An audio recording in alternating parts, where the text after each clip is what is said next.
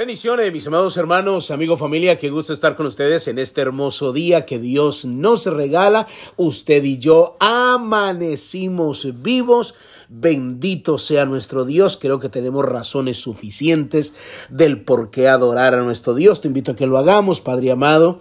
Te damos muchas gracias por este honor, por este privilegio de disfrutar este día, Padre amado, de recibir tu misericordia que tu palabra dice que nuevas son cada mañana. Gracias porque tú nos autorizas a hacer esta oración todos los días. Tu palabra dice en el Salmo 92 que debemos anunciar cada mañana tu misericordia y tu fidelidad cada noche. Así que nos comprometemos que mientras haya día anunciaremos tu misericordia y mientras haya noche anunciaremos, Padre amado, tu fidelidad. Estoy orando por cada persona que escucha estos devocionales, donde quiera que se encuentren, sean bendecidos ahora en el nombre de Jesús. Amén y amén. Gloria al Señor. Le damos la bienvenida a aquellos que ingresaron a los devocionales desde el corazón de Dios. Soy el pastor Fabio Castañeda, donde todos los días pues escucharás una palabra que estoy seguro que bendecirá mucho tu vida. Muy bien, mis amados hermanos, continuamos con esta enseñanza extraordinaria que Dios nos regala. Me parece que es una palabra muy poderosa. Estamos hablando, mis amados hermanos, de una palabra que nos ha bendecido mucho. Estamos hablando de las características de una fe conquistadora, características de una fe conquistadora. El día de ayer estuvimos hablando de la primera característica. Abraham tuvo que resucitar a las promesas divinas, donde ¿cuál es el respaldo bíblico? Romanos capítulo 4, el versículo 17, la parte A del versículo, donde se nos explica que Abraham fue llamado el Padre de la Fe. Y hay un momento que indudablemente se tiene que resucitar a esas palabras. ¿Y por qué hablo de resucitar? Porque es que hemos venido hablando del tiempo de espera, del momento donde pasan los años, los días, los meses, las horas, y parece que la fe como que va menguando, como que va desapareciendo, se pone en duda la bondad de Dios y, y se piensan muchas cosas.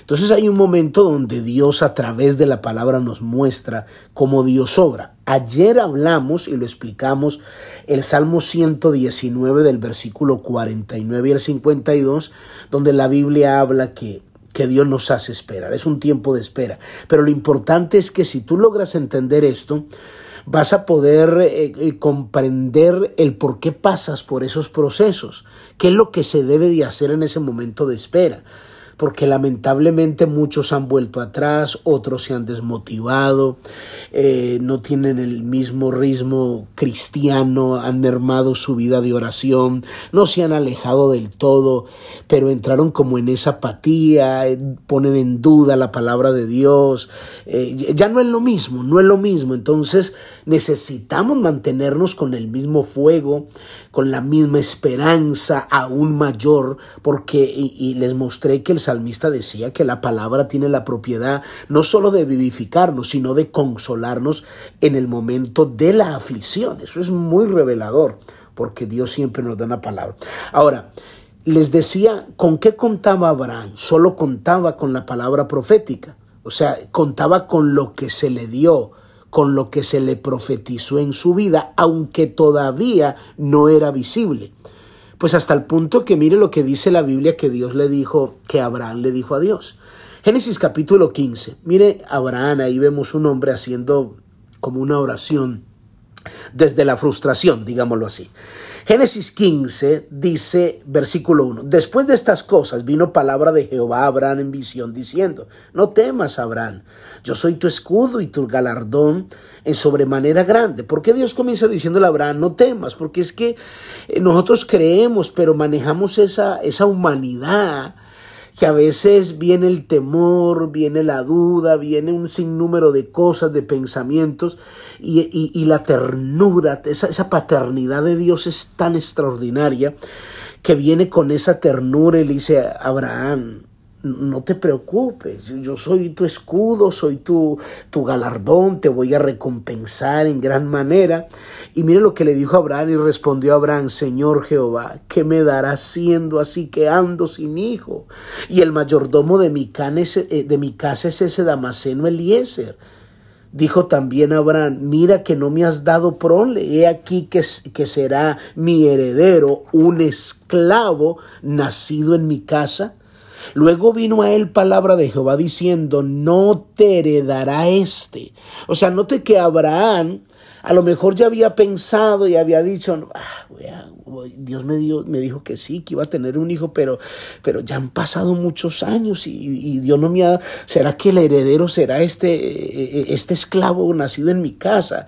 Y el Señor le dice, no, no, no, no, un hijo tuyo será el que te heredará. Wow, esto es impresionante. O sea, Dios sigue reafirmando que no importa ni tus pensamientos, ni, ni tus circunstancias, ni tus adversidades, la palabra sigue vigente. El poder de esa semilla sigue produciendo para lo que ha sido enviada. Versículo 5.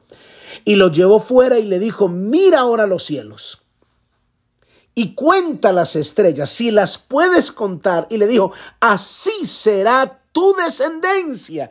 O sea, en medio de esa lucha emocional y dualidad de pensamientos que tenía Abraham, Dios lo lleva a que incremente mucho más esa fe, a que desarrolle esa fe y lo pone a soñar.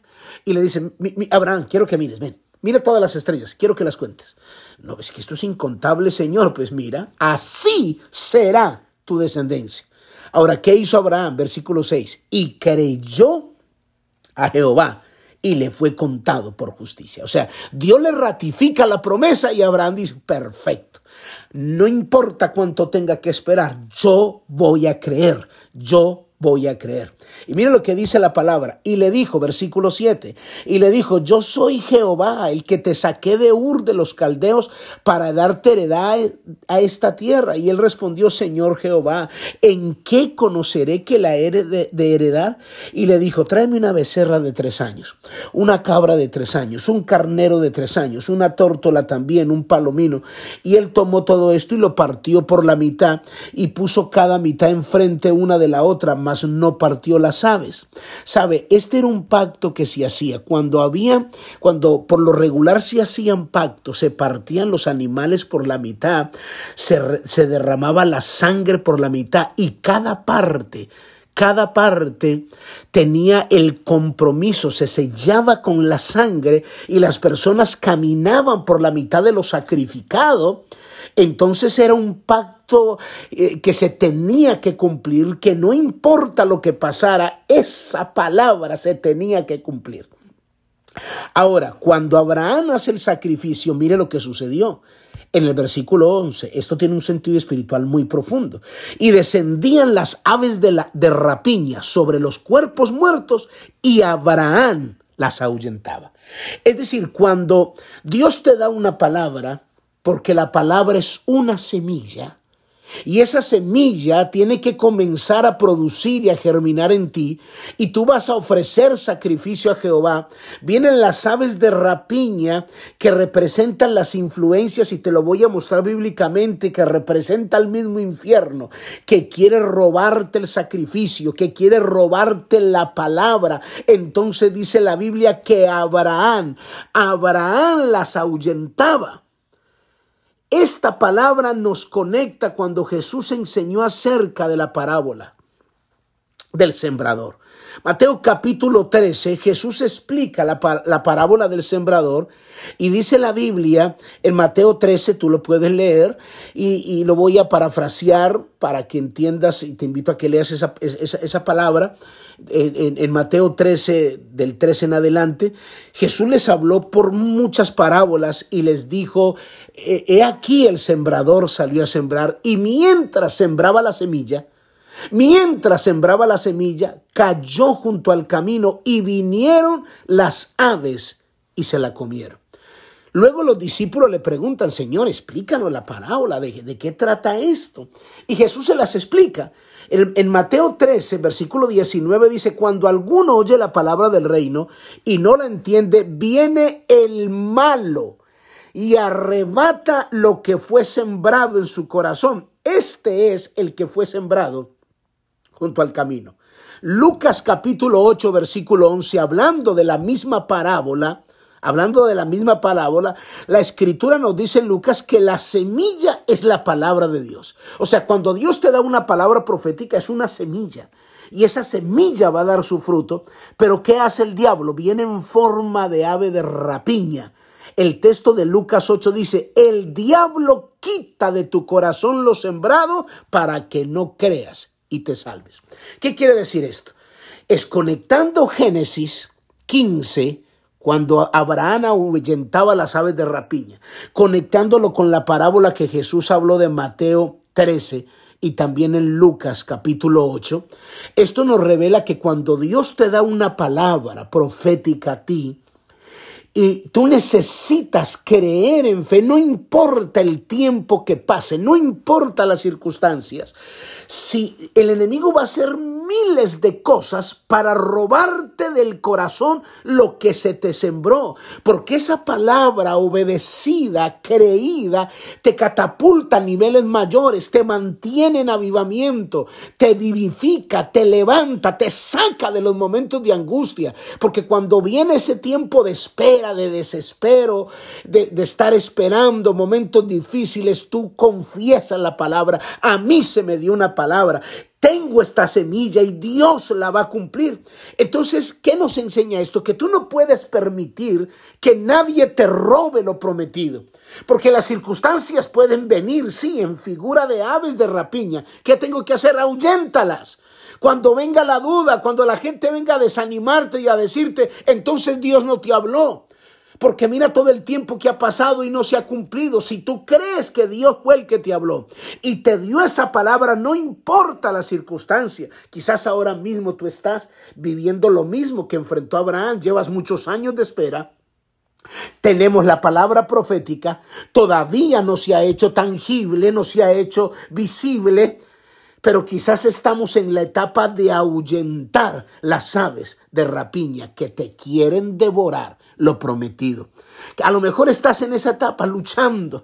Eh, vienen los momentos de desánimo, ahuyenta esas aves de rapiña. No te dejes arrebatar lo que fue profetizado sobre tu vida, porque yo estoy seguro que las palabras que Dios te da, pero estoy súper que seguro que todas las palabras proféticas que Dios te ha dado a ti, desempolva todas esas palabras. Nunca permitas eh, que la envoltura de tus promesas sea una fe muerta, inactiva, no desarrolla tu fe.